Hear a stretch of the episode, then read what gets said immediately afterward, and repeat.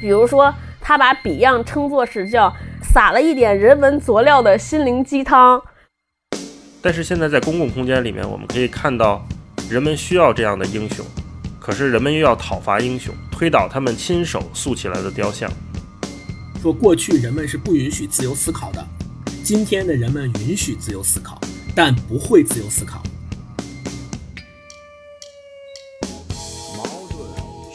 大家好，欢迎来到我们今天新一期的文化有限，我是超哥，我是星光，我是大一。哎，大家好，又跟大家见面了。然后今天呢，跟大家聊一本书，这个书名还挺有意思的，叫《只有大众没有文化》。这本书呢。是一个娱乐评论合集，其实应该叫，呃，具体这本书是什么样子？先让大老师给大家介绍介绍。这本书呢，是一五年的时候第一版理想国出的，作者是王晓峰，当时三联生活周刊的记者，他采访这些一线的明星，然后关注这些文化娱乐的事情，写的评论的合集。他因为三联上写的文章一般一篇都大概一两万字左右，都比较长，所以他这本书他梳理了这些。像罗大佑啊、李宗盛啊、王菲、周杰伦这些头部明星之外，他也写了一些对文化现象的梳理，比如说粉丝是怎么回事儿，他当年怎么看的。然后还有一些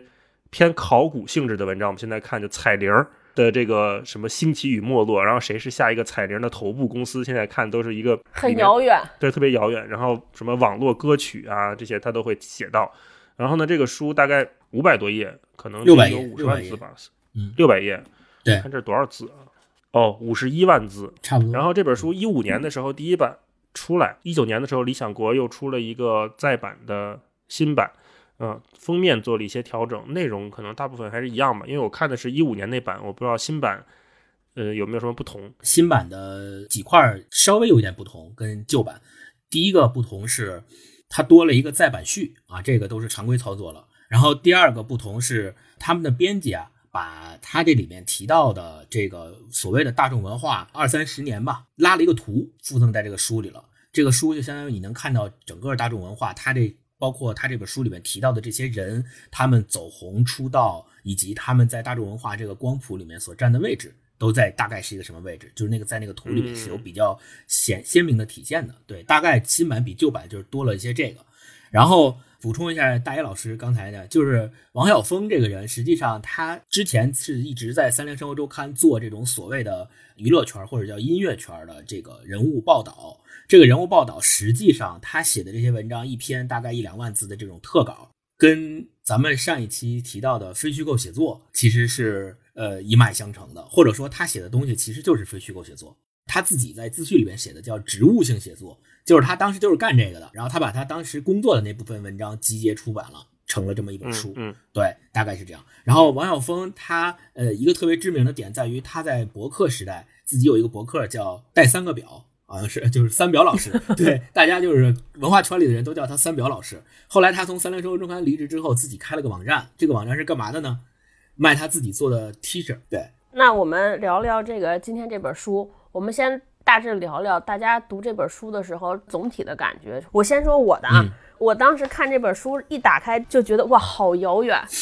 就是因为它大多数的采访都是在这个两千年至最晚的应该到二零一五年这个期间，就其实有二零一五年跟我们只是过去了五年而已。但是，一看它里边书里边写的这些人写的这些大众娱乐的作品，就感觉好像是在上个世纪。你看它这里边，看它这个人物年表，我终于知道编辑为什么要列一个人物年表。因为如果很多二零一九年的人看，可能这里边大多数人他们都不知道。比如说这个叶嘉修、黄舒骏、李寿全这些人，我看了一下，所有这些歌手最后一张，哎，除了许巍，许巍二零一八年还发了篇。剩下这些人的发片时间都停留在二零一零年左右，你就觉得特别沧桑。第一个是被他的书名吸引，叫“只有大众没有文化”。我说，哎，这是什么意思？这里有一个断句，咱得说清楚。没有文化，只有大众空格没有文化，他不是说大众没有文化啊。一打开之后，就看着就特别想哭。就再版序里边有一句话，我觉得简直是说“只有大众没有文化”。第一版面试时。我甚至都没有意识到，这些曾经为一个时代奉献了很多精彩内容的人，已经走向终结。他们或是在悬崖边死死抠住石缝，不让自己掉下去，或是以一种尴尬的方式谢幕。这仅仅只过了五年的时间。哦，真的是哇这！个描写仅仅抠住石非缝儿，这个描写太精确了。嗯，你们俩呢？你们俩啥感受？我先说，我看这本书之前啊，我这个书，因为我是一五年的时候，当时参加了他们那个发布会，给了我一本样书，然后我就翻了翻，没太细看，挑着几篇自己喜欢看的看了看。然后这次咱要做这个节目呢，我就又把它系统的翻了一遍，然后还然后，做了好多笔记在上面。然后我看之前我就有一个怀疑，我就想说，哎，一个写时事评论的书，过了这么多年看还有没有价值，有没有意义？况且他还是写娱乐评论的，是不是又下了一个台阶？就是这个娱乐圈有这么值得写吗？或者是它有这么多价值能成书吗？我就带着这个怀疑翻开了这本书。翻开之后呢，我有两个特别大的感受。第一个感受就是超哥你说的，就是怀旧气息特别浓，尤其是看到什么彩铃啊、网络歌曲那些，我觉得啊，还有这个，对我都忘了，没过几年，校园民谣，对校园民谣，然后什么彩铃公司一年挣几百万，然后什么就一首彩铃就能挣几百万，这个说啊都忘了这事儿，然后还提到什么大学自习曲啊这些就特别怀旧的东西，这是一个。然后另外一个感受，我就是觉得他不愧是一个在三联做主笔做了这么多年的资深记者，很多问题我觉得是真问题，他会提出很多疑问，比如说周杰伦为什么红，邓丽君为什么红，李宗盛为什么在他的时代里面迎来了那个巅峰，他会把这些个体放在时代的背景下去讨论他们跟时代的关系，所以我觉得他这个副标题叫“反抗一个平庸的时代”，特别切题。你可以看他每一个人，他都是跟时代紧紧相关的。就举个例子吧，就比如说我看到他说邓丽君为什么流行的时候，因为邓丽君其实离我们这一代人八零后还是稍微有点距离的。邓丽君对于我来讲，她就一直就是一个文化符号，她不是一个个体的人。说邓丽君为什么流行，他写了一段话说。原来的歌曲只要求正面就行了，但是到了邓丽君这儿就不一样了，作品指向内心，指向自己的性别，它更要突出女性的柔美，它恰恰是继承了民歌媚的一面，就是那个妩媚的媚的那一面。我就想，哎，就一下就解释了我之前的一个疑惑，说为什么邓丽君当年可以横扫大江南北，在那么一个文革消煞的时代里面，她放大或突出了自己女性的这一面，这个所谓靡靡之音啊，大环境里面是没有这些东西的，所以她才能脱颖而出。然后包括他又写王菲，他说在华语歌坛，王菲是不可复制的，她的经历加上她的直觉，就注定无法再出现第二个王菲。然后这句就厉害了，我觉得他说，如果从整个时代背景来看，王菲经历了中国内地从开放到逐步走向市场化的所有过程，每一个阶段她都是受益者。三 D 的歌手中再找不出来第二个。呃，我看到这些就特别解释我的疑惑，因为我们平时说，哎，你为什么喜欢王菲？王菲为什么红啊？大家就说歌好听啊，或者是怎么怎么样怎么样，只是一个非常聚焦在他个人和作品上面的解释。在这本书里面，他就会把这些东西都放到时代里面去找原因。他就会说，比如王菲从北京出发去香港，然后从香港又去美国，然后从美国又接触了最先锋的流行音乐，再回来，所谓就降维打击嘛。所以王菲是时代造就了她，然后她也是这个时代里唯一的一个，就类似于这样的解释，在这本书里面有很多。你的天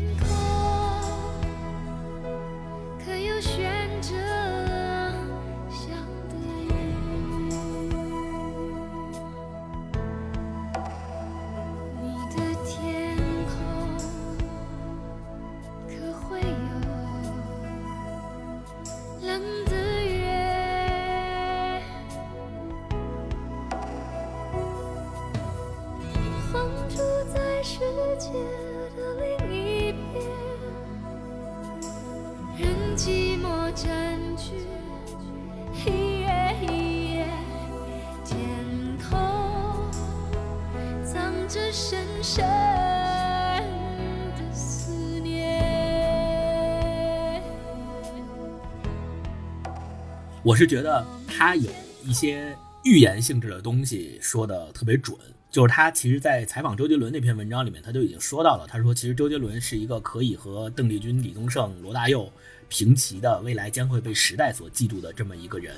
然后你想，那个时候他是说的这个话，那个时候周杰伦什么情况？然后现在你再看，就是他的这个预言确实是成真了的。周杰伦确实已经成为了一个，我当时是零三年，对，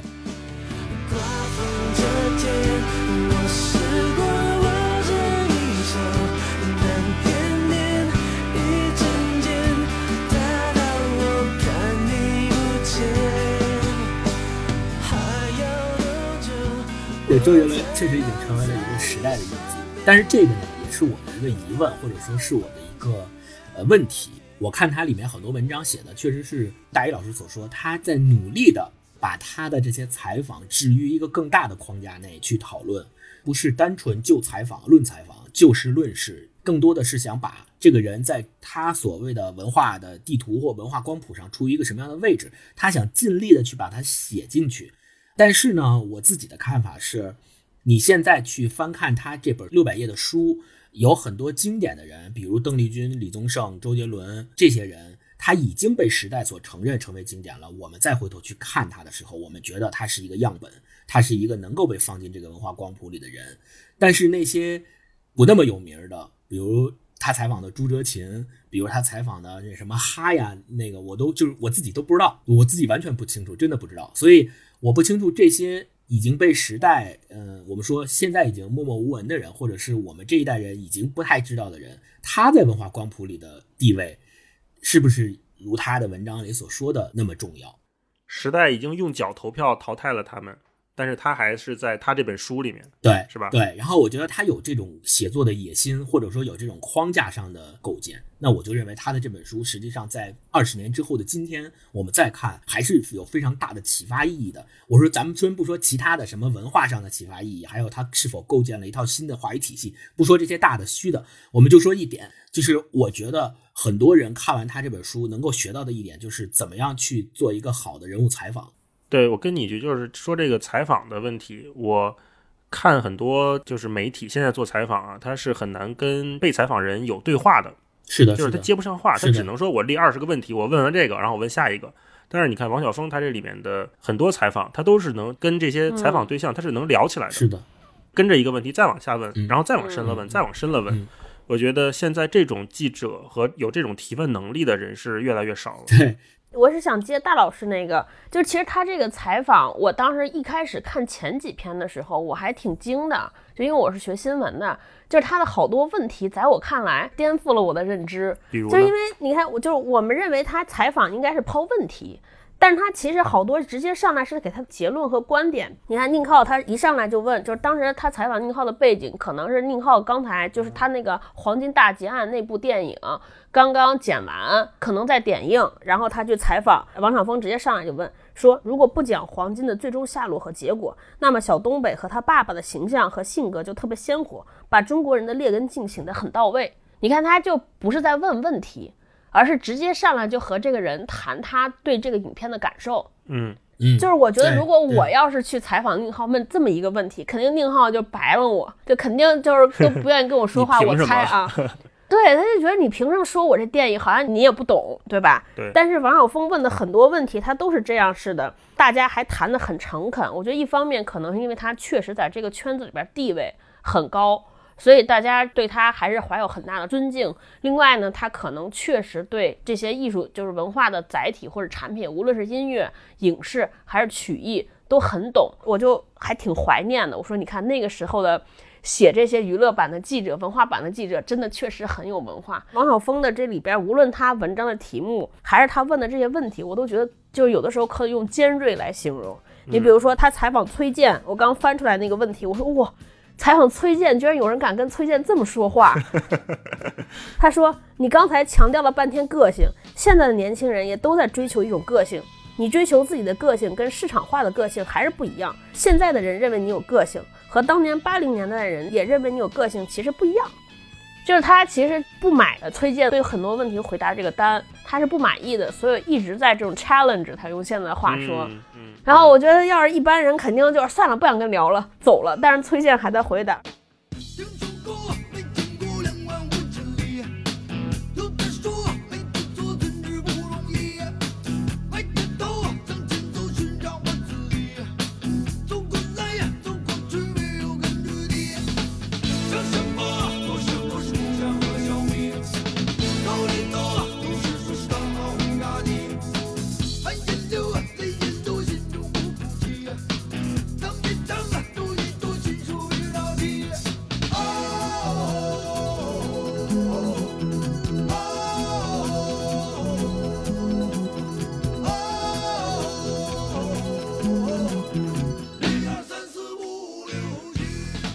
包括他这个文章的题目，比如说他把 Beyond 称作是叫撒了一点人文佐料的心灵鸡汤。我当时看完这本书，我就心想，哇，中国的文化完了。就是如果 Beyond 都能称为心灵鸡汤，然后周杰伦只能是这种时尚代言人，就他其实不太承认周杰伦在音乐上的造诣的。这本嗯整个书我看下来啊，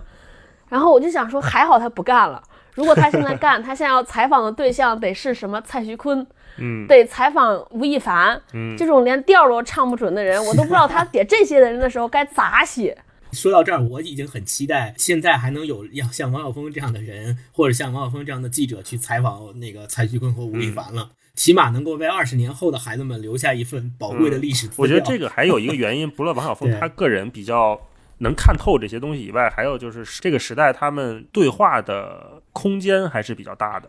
嗯他那会儿，我觉得他跟明星啊是属于一种平等的关系，我们来讨论一件事情，或者是来分析一件事情。但现在记者成为了这种明星背后资本的一个附庸，就他不再是去讨论明星的作品怎么样，明星的想法是什么样的，他们都不去讨论这些了，而是说我是追着资本跑的，谁背后资本雄厚，我去采访他，我采访完了之后，我给他一个版面，然后给他一个流量。然后让更多的资本看到我，也看到这个明星，然后再在这个资本的雪球里面越滚越大。现在变成了一个这样的状态。我们现在看他这本书之前写的，他特别敢写，他特别敢说一些话，实际上是因为他去说这些话的时候，还是有人愿意听的。那现在其实你想，比如说我举个例子啊，比如说现在三联周刊周刊做了一个人物特稿，是关于吴亦凡或关于蔡徐坤的，然后放出来之后，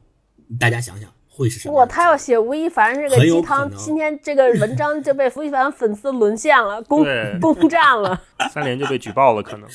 然后去围攻，，APP 下架。对，肯定就被网暴，都可能是轻的，可能线下就会被不行攻击。所以说，现在的言论环境也确实越来越糟糕了很很难让王晓峰这样的记者去对脱颖而出了。嗯，那我们再往小聊聊啊，就是你们两个嗯读书里边这种细节的感受，就是因为他书里边它分两部分，我觉得一部分呢，它其实是真的是采访了很多人，有这种真实的对话；还有一些呢，它其实像是写一个人物特稿，里边夹杂了一些他的评论，他的一些感受。对，那我就想分别想问问你们两个，就是他采访的这些人物里边，哪些人给你们留下特别深刻的印象？我对李宗盛这一篇我还是非常欣赏的。像李宗盛，我们之前了解他就是一个制作人，写歌，后来出来唱歌这么一个人。但是嗯李宗盛他这一篇采访里面开篇他就提到了说，就王晓峰问李宗盛嘛，说台湾音乐当时有一段辉煌时期，你也是这个辉煌时期参与的一份子。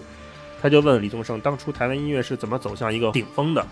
然后李宗盛说了一段，我觉得是一个特别好的回答，就是先说时代，他说就是先从民歌运动开始往后十五年是最好的时期，那个时候也是台湾经济起飞的时期，这两个时间点刚好吻合在一起。老百姓的生活状态到了一定程度之后，就会开始需要娱乐。然后，民歌运动对于整个华语圈最大的意义，就是它导入了大量的知识分子。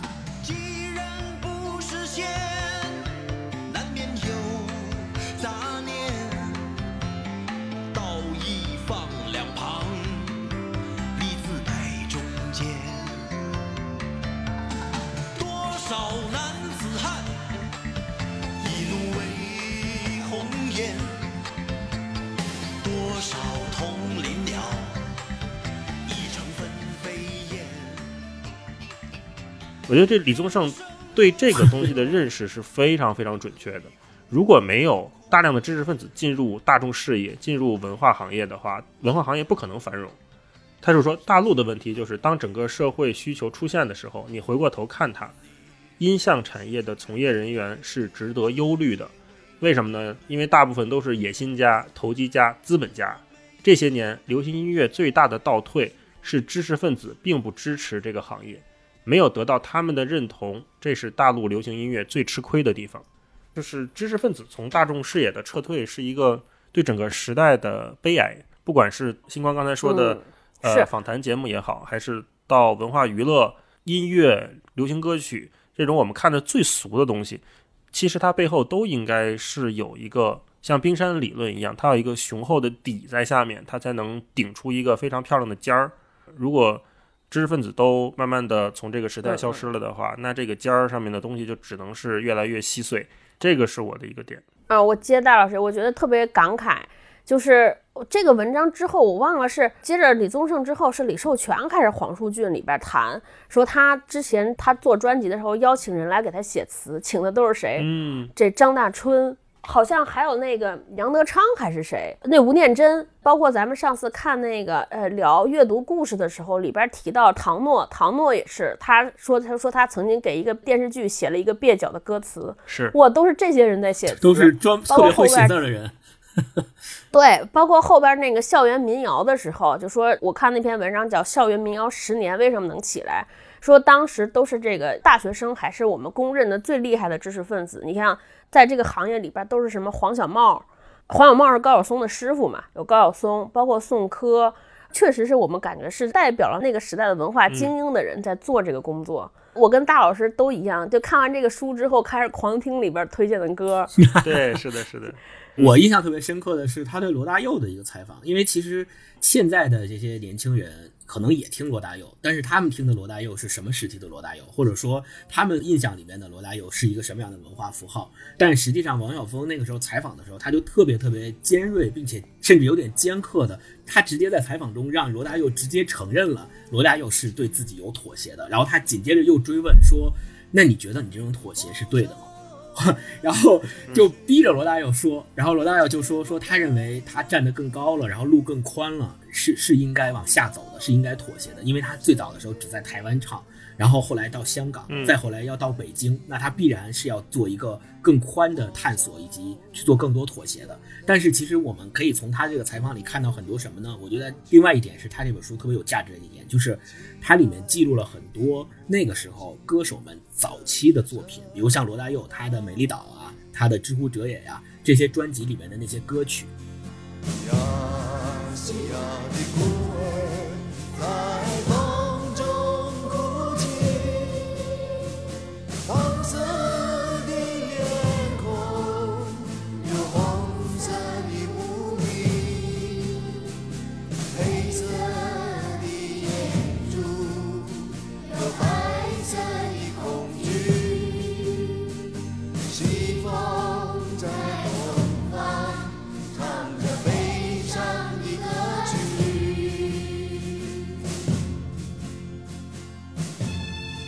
现在其实我们听罗大佑很少听这样的歌，我们可能最早可能就听过《鹿港小镇》，或者是最多数我听的罗大佑的歌是他后来跟李宗盛和张震岳他们组成纵贯线之后，纵贯线里边那些歌，什么出发呀，什么这些歌，但是他罗大佑听的最多的不应该是童年吗？嗯，对，但是罗大佑早期的那些歌，早期那些特别有社会批判性的那些歌，我们现在的人几乎已经很少听，甚至很多人都不知道这是罗大佑曾经写过的歌。亚细亚的孤儿，对，真的，而且，而且你看他在而且他在这个采访里面，罗大佑自己说自己见证这个时代的旅程。比如说，他说我写歌的时候一定是要有欲望的。那他的这些欲望的来源是哪儿呢？是那些社会事件。对，比如说这个绿色恐怖分子那首歌讲的是台湾三幺九发生的陈水扁竞选的时候枪击的事件，美丽岛啊，包括很多他的这些歌都在描述一种社会事件。那我觉得现在，首先像超哥刚才说的，首先现在的这些小鲜肉们所唱的歌，完全跟社会事件半毛钱关系都没有。当然，我不知道是因为他们不敢，还是因为呃他们不想。我想可能大概率就是这两个方面都有。但是我认为，你像罗大佑那个时代的唱歌的人，他们真的是唱他们想唱的歌，并且他们愿意用他们他有责任感对。他们愿意用他们的作品和歌声去推动这个社会的，嗯不能说进步吧，就是说去改变社会，有这样的一个起码是记录这个时代。，对有这个心愿在里面。哎，说到罗大佑这儿，我想跟一句，就是刚才说他们去创作的过程，我看这个书里面有一段我也挺感动的，就是说他写童年的那个歌词，他写了五年。就我们现在想童年的歌词是一个特别轻松的、愉悦的，行云流水般就下来了，一个美好的夕阳下的感觉。但是在这里面，他就采访，他就说说最后一段童年那歌词说阳光下蜻蜓飞过来，一片绿油油稻田。这句话他写了特别长时间，他说他花了很长时间去写这句话，然后虽然没有把童年最有趣的事情写出来，但是那一段里有童年的一种视野，是长大了以后去看，我们会比稻草更高一点点，好像能够看到山的感觉，是人长大以后比较能看到多一点世界的感觉，比六七岁稍微更宽一点的视野。你一个人只有对自己的作品精雕细琢到这个程度，你呈现出来才是一个能引发更多人共情的东西。然后包括也是看黄舒骏他创作那个过程，我也特别感动。黄舒骏他就说，创作灵感的过程，它是一个特别痛苦的过程。有无数个夜晚，我就坐在书桌前，望着书架上的一堆书发呆，然后做任何可能的脑力激荡活动。比如说什么呢？我要试试能不能用第二格那本书里面的书名，加上第五格左边那本书的书名，产生我的歌名，然后用歌名再来刺激我要写的主题。他说，诸如此类有特别多莫名其妙的方法。要追求艺术上的极致，你在精神上所受到的折磨是相当恐怖的。就是这一段，我就想，哇，你很难想象黄舒骏写出像谈恋爱、男女之间那么轻松的调侃一般的歌词背后是如此痛苦的一个状态。我真是愉快，能和你如此相爱。但是高兴之外，有些话必须说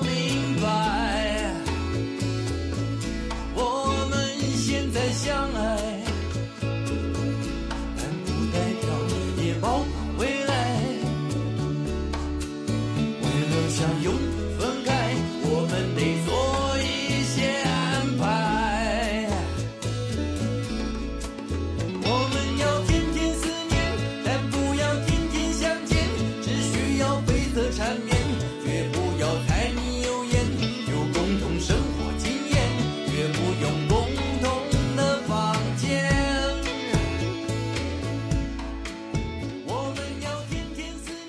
那我就想，现在这些创作者们，他们还有没有？先别说能力，你先有没有决心把自己投入到如此纠缠的一个状态中去创作？可能现在都很少了。是的，大一老师说的，他们即使有没有决心，这个我说不好，但是我认为他们即使有决心，他们也没有这个时间和精力去干这个事儿。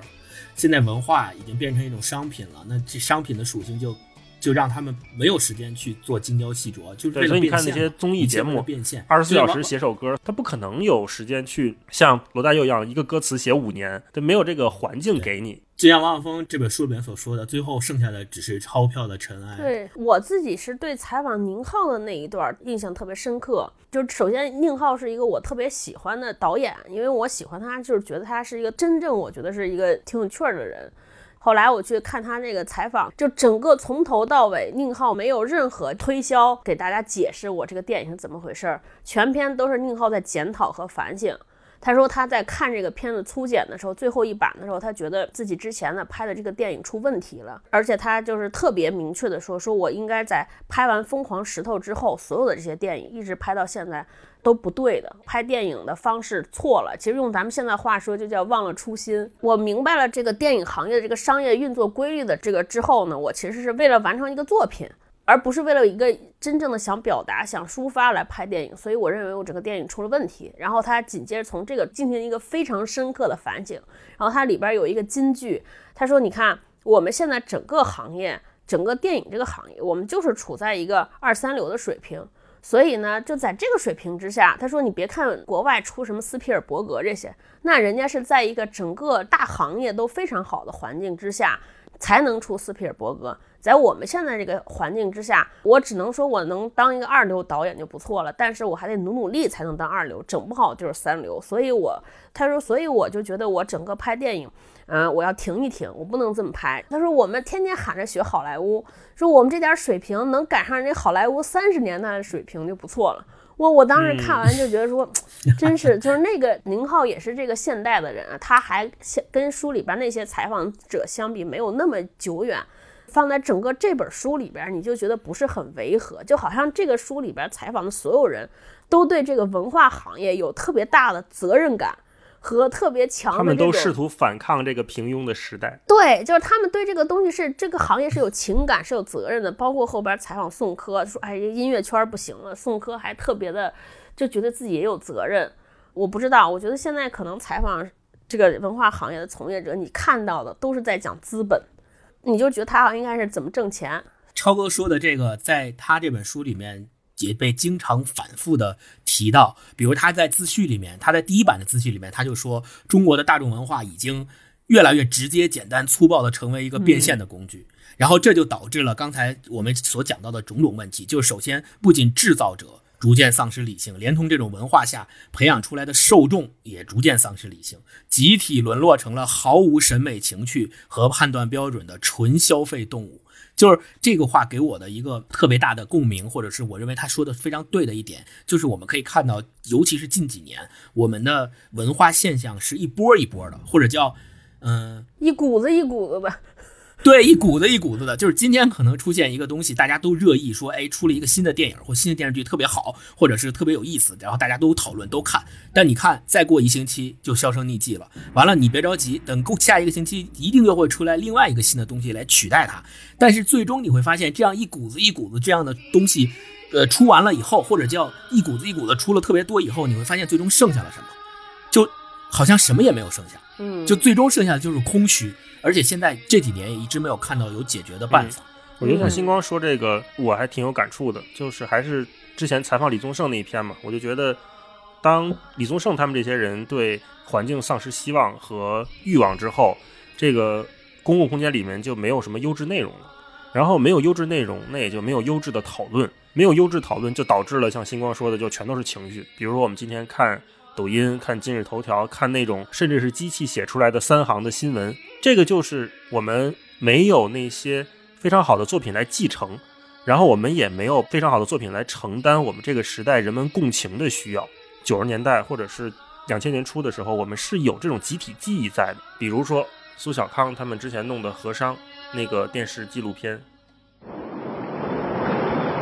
一九八七年六月十三日。吸引成千上万中国人的黄河漂流探险传来凶讯，洛阳和北京两支黄漂队都在拉加夏下峡翻船遇难。曾经漂过长江虎跳峡的两位勇士郎保洛、雷建生也被黄河激流吞没，国内一时议论纷纷。现在没有了。没有了之后会变成什么？就是当属于一个人群的触到内心的东西消失之后，这种集体共情消失之后，我们没有共同记忆，我们只能靠别人来告诉你什么才是正确的记忆。比如说，你回想过去这五年、这八年，你能想起什么？大家有共同情感迸发的事情非常少。再进一步导致，就是公共空间里面的人长此以往，他们就不知道该怎么讨论。他不仅丧失了分寸和礼节，甚至。连最基本的逻辑和常识都没有了。我有时候就想象，比如说铁锤生长在这个环境里面，一个非常乐观的畅想啊，比如说二十年后公共空间特别好，但是铁锤有一天突然翻到了二零二零年的微博，看到了这些当时这些哥哥姐姐、这些叔叔嫂子们的讨论，他们会怎么想？他们会说：“我靠，你们当年怎么这样？对吧？”或者是再回往回二十年，我们的父辈，他们突然在他们。九十年代初期的时候，穿越到二零二零年，看到了微博，说：“我靠，未来的人怎么这样了？”就是以我们现在常识来判断的话，现在的状态是非常非常不正常的。但是又引发了一个悖论，就是我们刚才说那些知识分子慢慢退出了公共话语体系之后，你发现人需要这些知识分子出现，尤其是当大事情出现的时候，比如说新冠肺炎这次，你像张文宏、像钟南山，他们又变成了新一代的 KOL。我们一方面是要去打倒他们，一方面我们又需要他们。对人们呼唤这样的堂吉诃德式的英雄出现，但是人们同时要讨伐英雄，推倒他们亲手塑起来的雕像。我觉得这个时代就是这种悲哀的轮回。推雕像那块儿让我联想到了最近在美国发生的事情，各种的人也是开始推雕像了，不管是建国之父还是什么，都开始推雕像了。就让我感觉好像人类一直是在不断的重复、不断的循环、不断的重复自己曾经做过的那些事情，我觉得太太魔幻了，真的是。所以看这本书就特别奇怪，我不知道你们俩有没有这种感觉。你一方面呢是看这个书里边，你觉得时间在流逝，为什么这些人的名字就慢慢淡出公众视野？之前那么掀起一个时代的风浪的这些人，慢慢就突然间就销声匿迹了。另一方面，你就发现他们那个时代在讨论的事情。他们那个时代的人的这种对于文化的疾呼，就是我经常说一句话，看的过程中，我说我他们二零零几年的时候就觉得这个文化圈完蛋了，文化不行了。是的，对。可是我们现在回看，那会儿还是个黄金时代。是，我就嗯那天那两天不是整个集体在朋友圈里边刷有五月天的演唱会、孙燕姿的演唱会，然后再加之周杰伦出新歌，我就想说我，真的就是好像又没动就没走，对对对，我就说这个文化完了就感觉停滞了，链子掉了。不仅是停滞，还倒退回旋，是的，是的，所以这可能是不是就是文化评论这种载体的意义和价值？我不知道你们俩怎么看这个事儿。当文化已经碎成这个样子之后，我觉得文化评论也没有意义了。就是这些玩意儿有什么好说的呢？我觉得王晓峰去转行做 T 恤是一个很明智的选择，要不然现在还不够生气的呢。是，对，然后那个刚才咱们提到那个就是电影里面，比如说他说现在的对宁浩的这些采访，他说现在的这些电影导演们，其实他们自己觉得自己的水平完全够不上，可能努努力才能够上一个二流的水平。那其实是为什么呢？其实是因为，嗯，这种大众文化逐渐沦落成了一种商品之后，导致说不仅仅是制作者，就是提供内容的这部分人，他们能够影响受众，而受众反过来能够影响这些提供内容的人，这种相互之间的互动和相互之间的影响，其实恰恰是共同造就了就是这本书的标题“只有大众没有文化”这个现象。对，哎，说刚才说到这儿呢，嗯，突然想起来，就这本书里边，王晓峰老师这本书里边写了两个事儿，我不知道你们俩有没有感知。就看的时候，我就觉得说，哇，虽然是在说过去，但是每一句都像是说现在。嗯一个就是讲那个彩铃的事儿，我不知道大老师看那个，你们俩有没有那个感觉？他他写了有一个就是武库，就当时做那个什么大家来吃鸡，老狼来吃鸡那个彩铃热搜彩铃呢，他们其实本身是一堆专业的音乐人，然后因为这个事儿来做彩铃就火了。我当时看他们整个做彩铃的过程，就想起来现在做短视频的过程，哎，对对对，就有多哇，少专业是是是，对吧？是吧？特别有感觉，就是有多少专业的人，本身包括像 Papi 酱这种，他是影视专业毕业的，然后实在没什么事儿可做，突然做一短视频叭爆了。然后他当时写这个短视频的技巧也是说，他特意写了他写彩铃那个技巧，就是我要在四十秒之内要抓人，然后一定要搞笑，要娱乐，要好玩。你觉得这些标准和现在这个短视频一四十秒内抓人对，哇，我觉得一模一样。对对对，所以你说这些专业的内容制造者或者专业的专业的这些人，他会不会挣了很多钱之后，突然有一天感慨说：“我靠，我这是空有一身屠龙记，然后你现在我现在在干啥？我现在干的这都是啥 对，一个是这个网络的网络彩铃的事儿，还有一个是就他讲粉丝，我不知道你们记得那个，他有一个书叫《粉丝的十三种可能》。我当时一看第一个的时候，我就去对我刚看前三段儿，就赶紧去翻那个写作时间。我一看是二零一一一年写的，我还说这个是不是二零一九年写的？原来是一一年写的。嗯，就是你看的时候想码，他不是写了三十种吗？他分了编号一二三四五，我就开始拿笔画。待会儿发现就恨不得把这篇文章都画满。你看啊，就是我我摘了两个，有一种叫走原教旨主义粉丝，由于偶像具备了某种他认可的东西，便成为他的粉丝，但他不需要也不希望偶像有什么改变。一旦他喜欢的人背离了他的崇拜初衷，便认为是背叛。你看看，就是鹿晗说宣布他和关晓彤谈恋爱，哇，就是所有人都说我要脱粉，你就想说这跟你有什么关系？就按我们来说，说我就是喜欢一个歌而已，那怎么就人家结婚了或者找这女朋友不符合你的期待，你就脱粉了？你就觉得特别荒谬。然后第二个，他写了一个说，粉丝一般不把他喜欢的人当外人，所以会关心家长里短的事儿对，就像隔壁家的大妈，总希望你好，恨不得衣食住行都要过问，喜欢替别人操心，喜欢劝人向善。哇，你就觉得说这是二零一一年写的，为什么都到二零二零年了？就是粉丝还变本加厉，我就不知 道这是就是这个王晓峰老师看了现在这些饭圈，就是每天投票花钱是又会怎么写对，我觉得不？愧是说中国最具争议的文化记者。就是粉丝这段我也画了一段，我也跟你们分享一下。粉丝是孤独的，所以喜欢参与，喜欢被认可，不管发生什么事情都要插上一嘴。插的人多了，变成了群体起哄，进而转化成无意识状态。人多胆子也大，也许自己为某件事贡献了一份力量，心甘情愿，更心安理得。可再仔细想想，还是个打酱油的。在这种酱油人生中，觉得自己的人生还能尝出点咸淡来，就他整个都是一个非常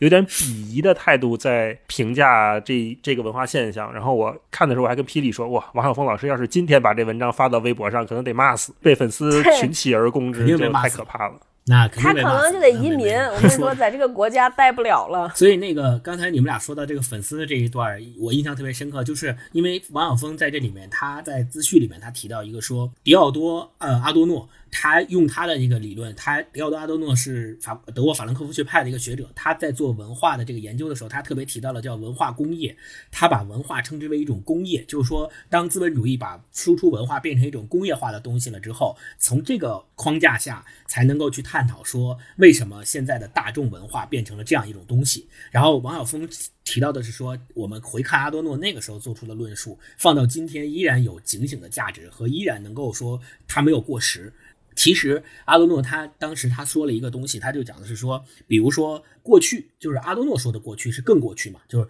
说过去人们是不允许自由思考的，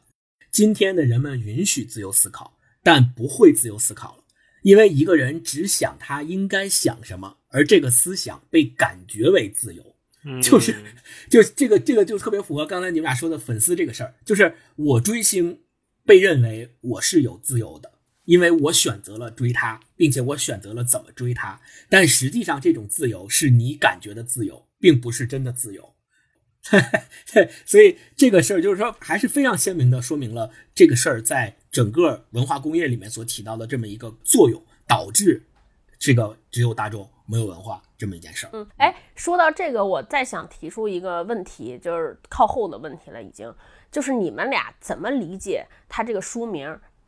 我觉得他是在面对整个行业说出来的这个行业趋势，就是行业越来越附庸于大众，所以导致这个行业就越来越下坡，可能丧失了他原来应该有的文化和应该承担的责任。其实我还专门去做了一些功课，我专门查了一下，到咱们所说的大众文化到底是什么东西。其实大众文化等同于流行文化，就所谓的 popular culture，就是流行文化的意思。那流行文化又是什么？其实流行文化是一个概念的对立，是精英文化的概念这个对立。就他们认为流行文化或大众文化是低于精英文化的。所谓精英文化是什么呢？精英文化简单来讲啊，就是从古希腊以来传承下来的，由社会精英们所掌握话语权的那部分文化，比如说雕塑、呃油画、古典戏剧等等的这些所谓阳春白雪式的文化，被称为精英文化。那下里巴人的文化就是跟它相对的流行文化，或者叫我们现在所说的大众文化。只有大众没有文化的意思，我我理解是两层。第一个层就是说，你如果想给大众文化做一个确切的概念性的定义，告诉我大众文化究竟是什么，很难。你只能说，作为一个，比如你想在大众文化领域做一些事情，不管是想挣钱也好，还是想做一些有价值的事情也好，那么你可能需要关注的是去关注大众本身，你不要去关注文化，因为本身就没什么文化可言。你要挣钱，你就关注大众。然后他这里面提到了一个点，就是跟这个有结合的地方，就是说为什么中国现在电影票房这几年这么火？当然，新冠疫情就直接拦拦腰斩了啊，夭折了吧不是腰斩咱就说新冠以前之新冠对对对，就直接死了，不是夭折，对夭折，就是新冠疫情之前，为什么中国电影票房一年比一年高，而且大家认为这个特别值得投资，大家都火的不行，为什么？不是因为我们拍出了多么好的电影，而是因为很多三四线城市开始有了电影院。那这些电影院是谁建的？是房地产商建的。你会发现，所有电影院都是房地产商建的，因为有一个商场，所以我配套建一个电影院。所以三四线城市有了电影院之后，这些人的文化需求开始被满足，但是实际上，这些人并不知道自己的文化需求到底是什么，他们只是想说有电影院了，我可以去看电影了。那么不管你的电影院里放的是什么，我都看。因此，票房整体是被炒起来了，票房整体是起来了，这是第一层。第二层是我认为只有大众没有文化的意思是讲大众文化这个事儿本身。我认为王晓峰他自己的一个希望，或者说他的一个期望，是想说让更多的文化精英出来，能够做更多的事情，去引领也好，帮助也好，提升也好，在大众文化领域去做一些事情。我是从这两个角度去理解这个。嗯，我就是最后就是那个书里边那个序里边有一句话，我觉得还挺解释这。他说，中国是一个历史悠久的国家，过去它的大众文化都是在非商业环境下形成的。经过千百年的积淀，形成一种生活习惯、伦理道德。它的文化都是处于一个目的，为了生存，而不是为了生活。嗯对我们一直没有明白大众文化究竟是什么。真正的大众文化是在解决生存问题的前提下，为了满足精神需求才出现的。它的目的是丰富生活内容，它的方式是精神缴费。嗯，我觉得刚才超哥你说那还挺启发我。我觉得中国的有有点特殊性，就是我们的文化一直都是在为政治和特别宏大的概念服务的。像你刚才说的，像可能西方的文化，它更多是聚焦在个人的精神和生活方面。这两个完全截然不同的目的，导致了我们现在两种截然不同的结果。其实整个西方的文化，我们也可以看到它衰落或者是走下坡路的迹象，因为现在两条原来不同的路，中式的和西式的，它现在都汇总到了被资本、被资本主义裹挟的这条路上，所以现在我们能看到双方都是有点越来越趋同，但是趋同的结果其实是挺悲观的。就像王晓峰这本书里面，他整个人透露出来的状态，也都是对这些事情挺丧的一种感觉。嗯，就是在资本主义社会里面，一切的一切，它的出发点和衡量的价值都是商品的价值，嗯，没有其他价值。所以文化在这里面可能根本就找不到属于自己的一个位置。咱们聊到这儿，可能就涉及到最后一个问题了，就是前面说的都挺悲观的啊，就是最终那咱们应该怎么办呢？或者说，作为我们普通人而言，我们应该在这样的环境下应该怎么办呢？嗯，两位有没有什么经验，或者是有没有什么方法？我觉得就是先好好生活吧，先学会怎么生活。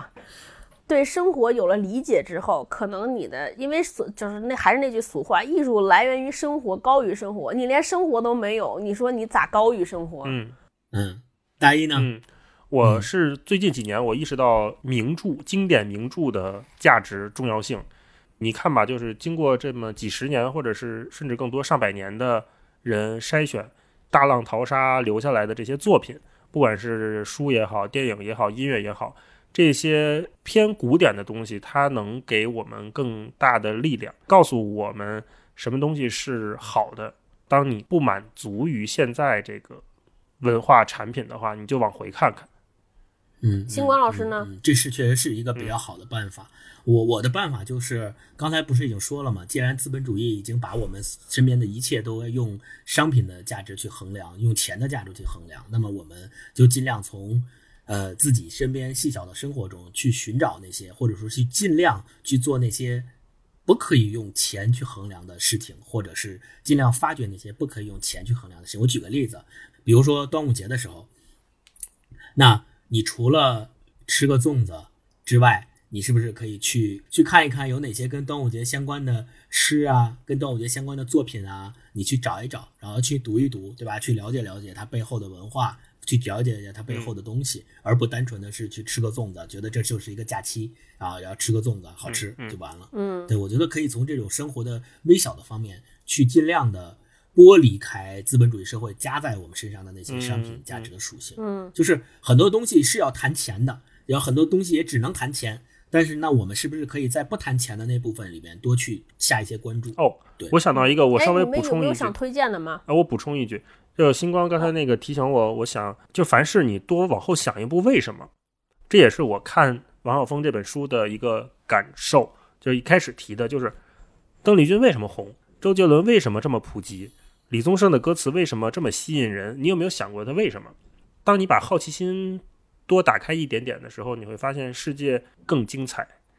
你能从寻找答案的过程中遇到非常多有意义的、精彩的内容，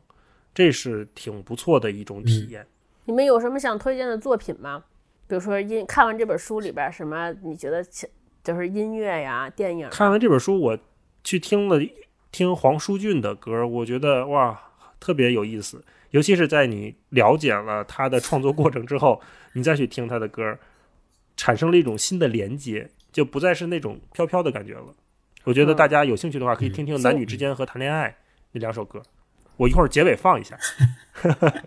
嗯，星光啊？B G B G M，我推荐的就是，嗯呃，就像大一老师所建议的那样，我们从经过时间检验的作品里面去更多的汲取养分。你是不是把邓丽君、罗大佑跟李宗盛的歌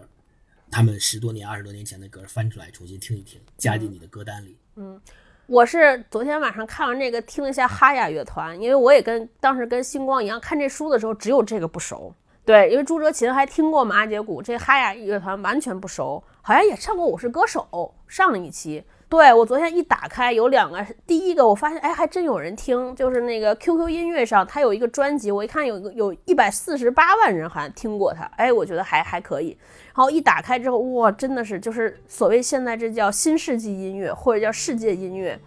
然后里边有一首叫《天边》还是什么那个歌，应该是它是改编自一个蒙古族的长调，就它那个音乐的宽阔和宽广，就我已经好长时间没有听歌了。昨天晚上我一边看这个书一边听歌，就我在看书的过程中，那个声音一出来，我叭一下就抬起头来，然后就那个鸡皮疙瘩起了一胳膊。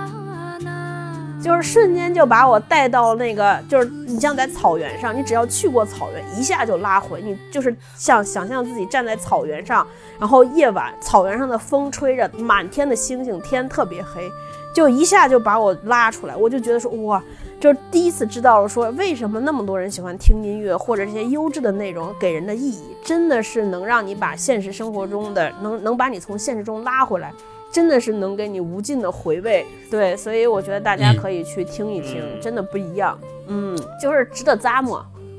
那咱们今天这期就到这样，好的，好的，那就这样，好，拜拜。拜拜，拜拜，嗯。拜拜。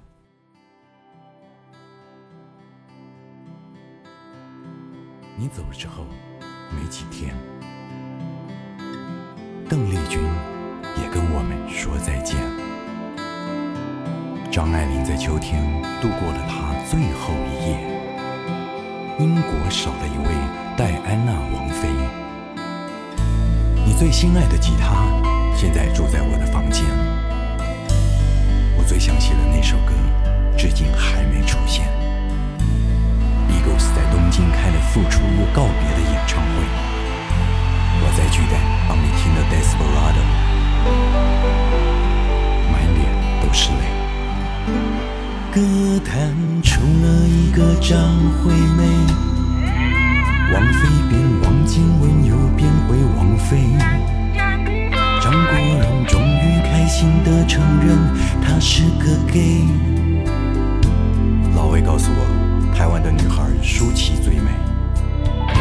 沈腾那莫名其妙又红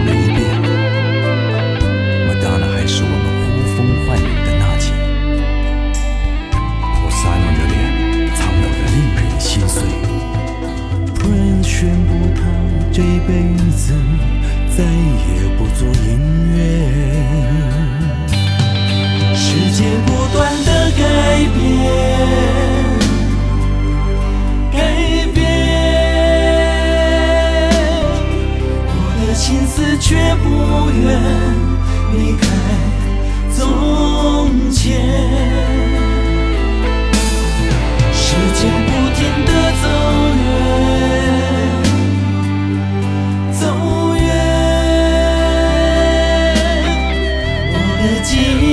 停在，停在那一九九五年。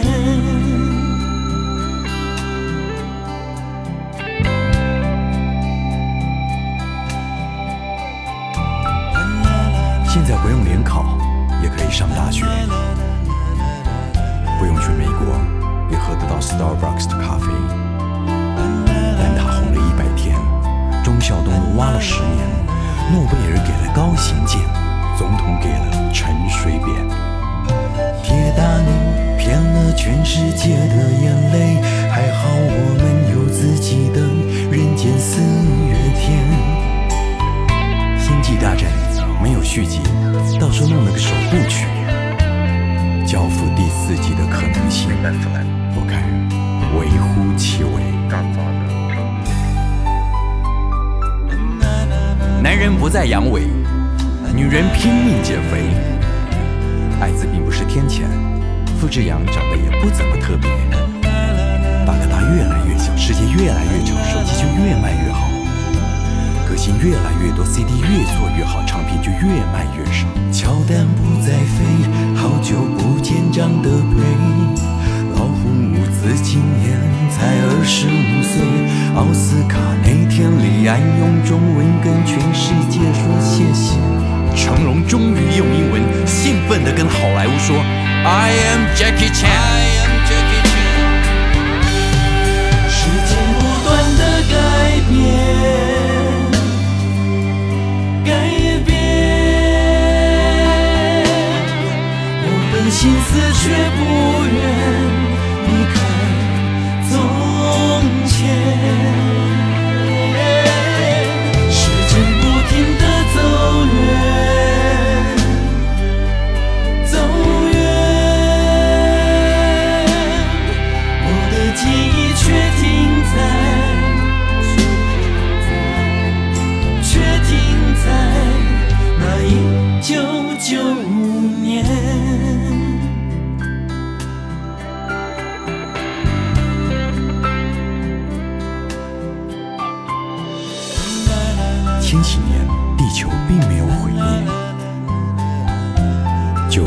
地震